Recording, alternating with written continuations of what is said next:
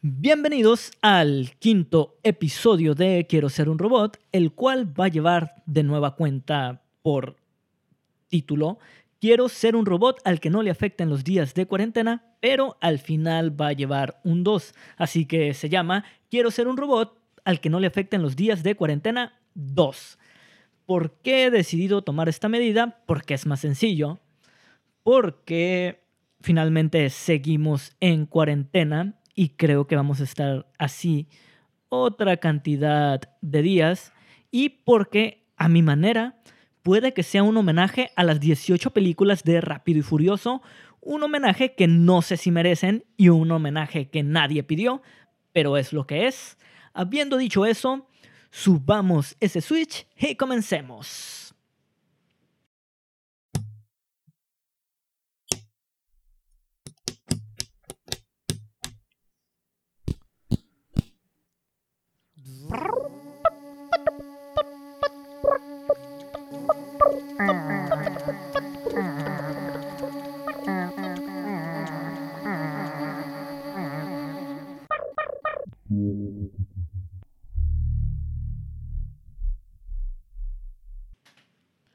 Últimamente paso, o todos pasamos más tiempo del que quisiéramos en Internet.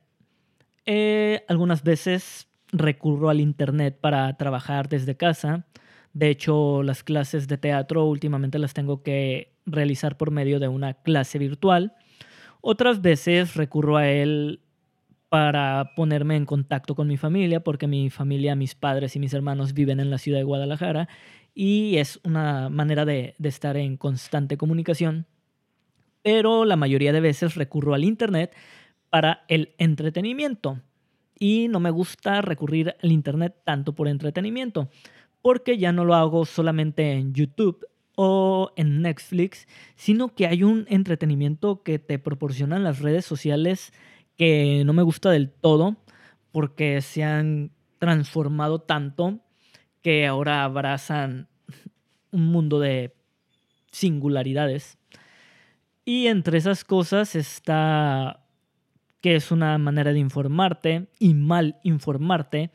Hay información que te aterra y que te hubiera gustado desconocer, pero no sé, te entretiene, es algo, algo malo, es un vicio malsano. Y para ello voy a dar un ejemplito respecto a Facebook. Uno de mis contactos de Facebook eh, compartió un video de alguien más en el cual se hacía alusión en el título de manera alarmista, nos estamos lavando las manos con material inflamable. Vi el video y resulta que hay un platito en el cual ponen gel antibacterial, acercan un encendedor y evidentemente el gel antibacterial empieza a prenderse en llamas y a mí no me parecía nada sorprendente porque la mayoría de los geles antibacteriales tienen alcohol para volverlo eh, desinfectante. Y para mí no era una sorpresa, incluso mi, mi, contacto de Facebook también hacía alusión a eso, ¿no? De que no era realmente algo sorprendente, pero en el video sí, sí se sorprendía la gente que estaba grabando este video. Y, y decía yo, bueno, el sentido común me dice que el gel antibacterial tiene alcohol y el alcohol es un material inflamable. De hecho, investigué un poquito sobre flamable o inflamable para ver para ver cuál era la palabra correcta. Y es inflamable para dar fin a este debate, o es la palabra más aceptada.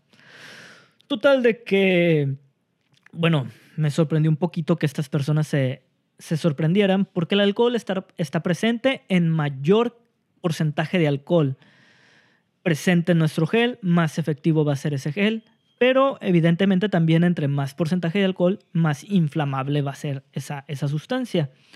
Quizá yo entendí mal el video y quizá no iba dirigido a un público adulto, sino a un público más joven, porque también me tocó leer que evidentemente había, había habido casos de accidentes que involucraban gel antibacterial y manos que se prendían en fuego, no tanto por la ignorancia, sino más bien por un descuido, pero de, de que los accidentes se daban, se daban y se siguen dando. Y, yo me quedé mucho como porque por sentido común sé que el alcohol se prende en llamas, pero recordé otra, otra situación que involucra la ausencia de sentido común. Es un caso que leí en Milenio y no sé si sea realmente cierto o totalmente cierto porque pues es Milenio, pero decía que en la ciudad de Querétaro, para ser un poquito más específicos, dos jóvenes habían sido internados en un hospital porque habían hecho gárgaras con cloro y otros materiales de limpieza, porque leyeron en internet que de esta manera podían evitar infectarse o contagiarse de COVID-19 que a mí me gustaba más coronavirus porque ya me había encariñado con la cumbia del coronavirus, pero el nombre es COVID-19 y por respeto le voy a seguir diciendo COVID-19 o voy a empezar a, referirme a él de esa manera, porque si fuera al revés y yo estuviera eh, adentrándome en un mundo de COVID y los COVID se refirieran a mí como el humano o el mamífero, y no como el Manolo, el Manolo 19, pues sí me sentiría un poquito ofendido. Así que por respeto al nombre y al virus, voy a seguirle diciendo COVID-19. Y es que el nombre es una cosa muy cabrona.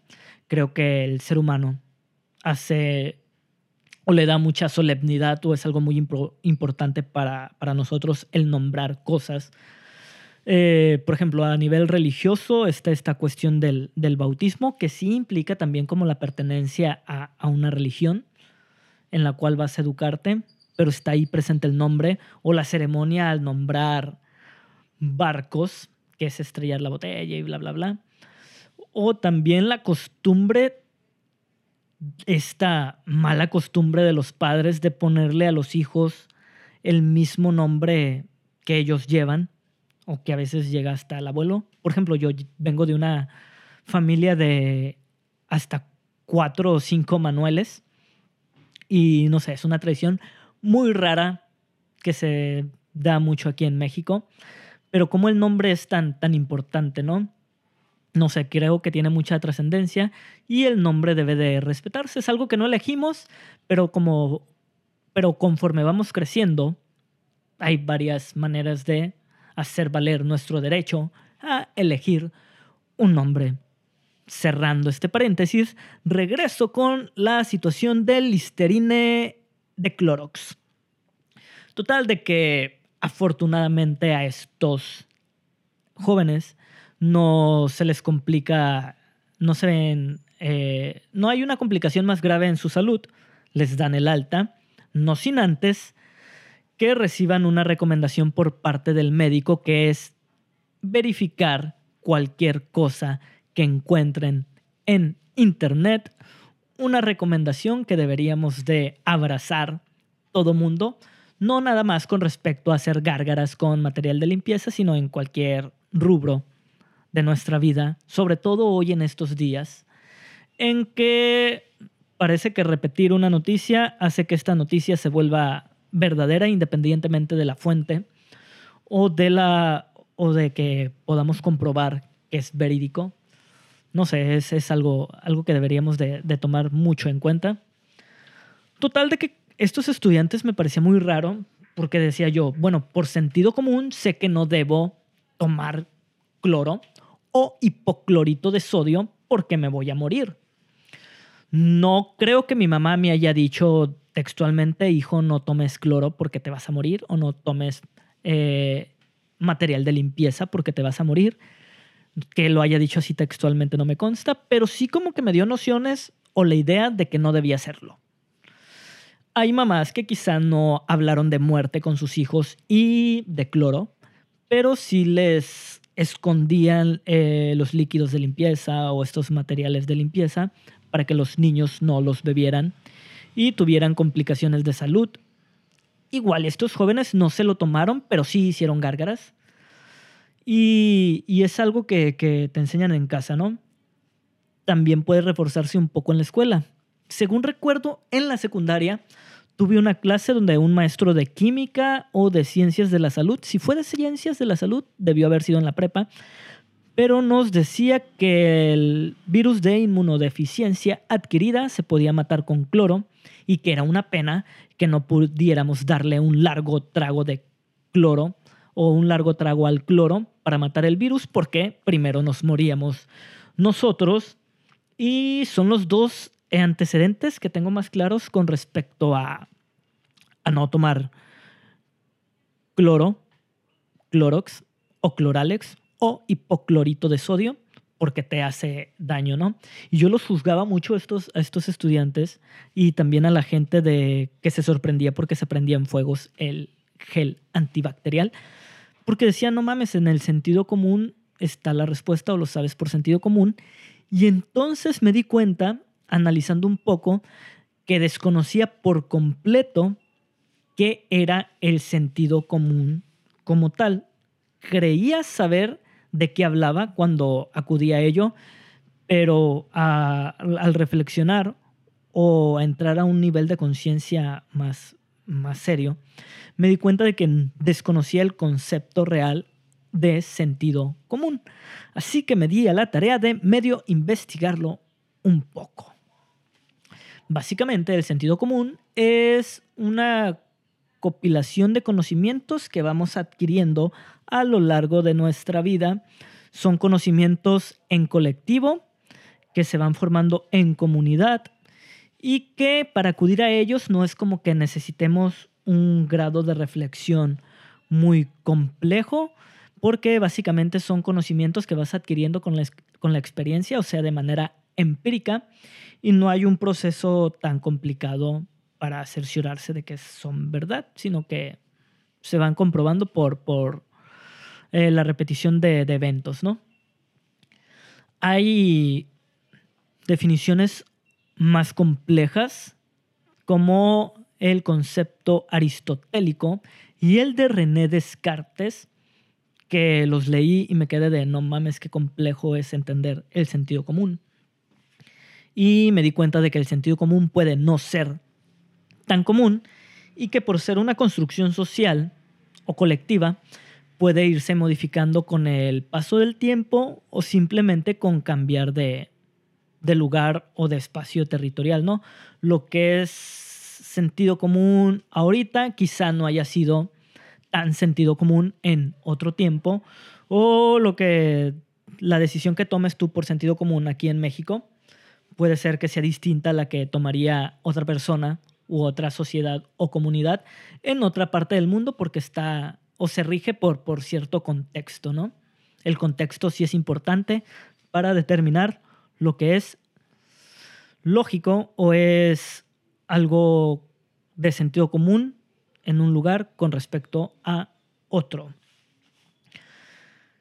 Y bueno, quizá no es culpa de estos estudiantes, quizá sus madres en ningún momento les dijeron que no debían tomar Clorox o Cloralex para eh, desinfectarse o combatir el COVID-19. Quizás su maestro de química o de ciencias de la salud no les dijo que si bien servía para matar virus, no era como que recomendable que se lo bebieran porque iban a morir o a enfermarse. O quizás sí se los dijo, pero puede que ellos no hayan estado poniendo atención en ese momento. O el maestro dio por hecho que sus madres ya se lo habían advertido. No sé, es algo, es algo muy complicado. Y creo que he juzgado mal a todas las personas a las que les falta el sentido común, porque el sentido común es más complejo de lo que quisiéramos aceptar. Así que no me debe sorprender que una persona o que a una persona se le prendan las manos en llama por haberse desinfectado las manos con gel antes de prender un cigarrillo y de esa manera evitar una afección pulmonar.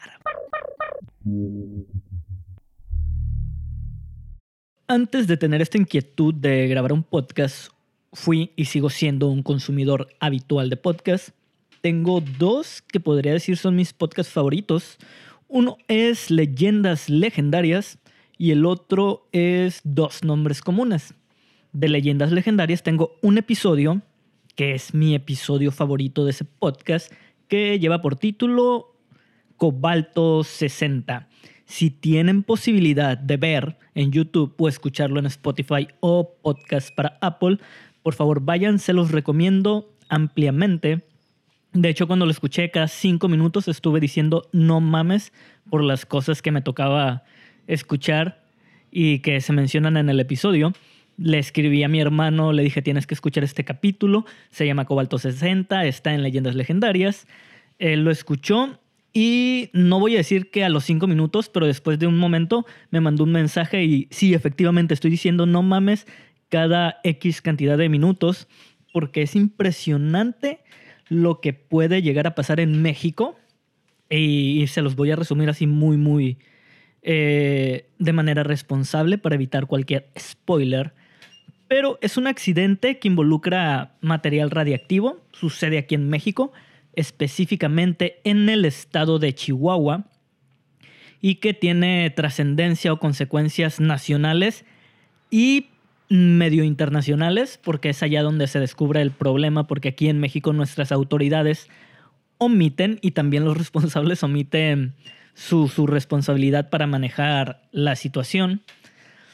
Pero tiene algo que ver un poquito con el sentido común, porque hay un evento donde pobladores de Chihuahua van al lugar donde se resguarda este material radiactivo y también material de construcción que ya había sido contaminado por este material radiactivo porque estuvo en, contacto, se funde, eh, se contamina, lo recogen, lo resguardan y la gente va y se roba material de construcción argumentando que ya ha pasado tiempo y que nada malo va a pasarles y empiezan a construir o remodelar sus viviendas con ese material contaminado y la autoridad lo permite, el velador también lo, lo permite o no pone mucha resistencia y te quedas de que no mames con que la gente va y roba cosas contaminadas y me suena de lo más normal aquí en México, ¿no? Tristemente es de lo más de lo más normal, se sigue sucediendo ese tipo de cosas. También otra cosa que me dejó de no mames fue que las autoridades que son las personas se supone están más preparadas para lidiar con este tipo de situaciones, empiezan a contratar gente o a obligar a sus empleados a ir a recoger el material radiactivo que está regado por las carreteras de México y los mandan sin equipamiento especial, simplemente les dan una escoba y un recogedor y aquellas personas que corren con suerte llevan un casco pero eh, las exponen a la contaminación. Muchos de ellos empiezan a tener dolor de cabeza, empiezan a presentar vómito y ciertas consecuencias, los mandan a hacer análisis, pero la gente no sigue un tratamiento porque ir a que les hagan los análisis o ir a recibir un tratamiento les cuesta dinero y no tienen ese dinero. Eh, total, una, una situación muy triste que sucede aquí en México y que me dejó pensando en no mames con la falta de sentido común de nuestras autoridades o la irresponsabilidad de nuestras autoridades para seguir un proceso o los lineamientos para trabajar con material radiactivo. Les digo, véanlo, en verdad es uno de esos capítulos que no pueden perderse, un episodio que no pueden perderse, el de Cobalto 60 de Leyendas Legendarias mismo que se relaciona un poquito con algo sucedido aquí en Mazatlán. Así es, una leyenda legendaria se relaciona con una leyenda local de mi Mazatlán. Estaba platicando con unos primos y unos amigos y, saqué a colación este, este episodio. Y un amigo me dice, güey, es cierto, ¿sabes dónde se construyó o qué fraccionamiento se construyó con ese material contaminado? está ubicado por el primer libramiento que se construyó aquí en Mazatlán. Se llama Libramiento Luis Donaldo Colosio. Está, pues ya no está a las afueras porque la ciudad ha ido creciendo, de poco, pero ha ido creciendo. Y hay una fábrica de bimbo. Creo que ya no está bimbo ahí, pero antes lo era. Está una, una panadería también a espaldas de esa fábrica de bimbo. Y el fraccionamiento que está a un ladito, dice mi amigo que fue construido con este material radiactivo, que durante un tiempo se investigó mucho porque niños de familias que acababan de mudarse fue de los primeros fraccionamientos de Infonavit. Así que casi toda la población de ese fraccionamiento eran maestros del estado y acababan de mudarse y los niños empezaron a enfermar de algo así raro, presentaban eh, síntomas muy, muy raros. Van a hacerles estudios, los estudios incluso tienen que realizarse en Guadalajara porque necesitaba ciertas, cierta especialidad y resulta que estaban siendo contaminados por material radiactivo y ese material radiactivo estaba en las varillas de las viviendas que se habían construido. Y, y me quedé de no mames, porque sí, en el episodio hacen mención de que ese material contaminado viajó por toda la República, llegó a Querétaro, a Zacatecas y también a Mazatlán, y te dan incluso el número de toneladas que llegaron aquí a Mazatlán. Y la gente o los niños de ese fraccionamiento que enfermaron, los papás dieron con la, con la respuesta porque hicieron una investigación. Desafortunadamente no trascendió, ese fraccionamiento sigue ahí, está construido. Hay muchas familias que ni siquiera se han mudado de, de sus casas radiactivas, pero que esta mención nada más sirve para corroborar que realmente sucedió ese hecho y que hay información de gente aquí de mi localidad que está enterada de ello y que las autoridades no hicieron nada para subsanar esa falta de ética de la empresa constructora y también esa falta de responsabilidad y de criterio de las autoridades para trabajar o resolver el problema de cobalto 60. Desde chiquito me gusta o disfruto de la lectura. Incluso le pedí a mi mamá cuando íbamos a los centros comerciales que me comprara libros y ella me decía que si me portaba bien me iba a comprar esos libros. Creo que era una situación de ganar-ganar para ella, ¿no? Que mamá quiere que su hijo se porte bien y aparte se porte bien y lo premies con libros. No sé, cosas de la vida. Y acabo de terminar un libro que tardé un chingo leyendo. Se llama El, Simpatizante es de la editorial Six Barral y fue premio Pulitzer.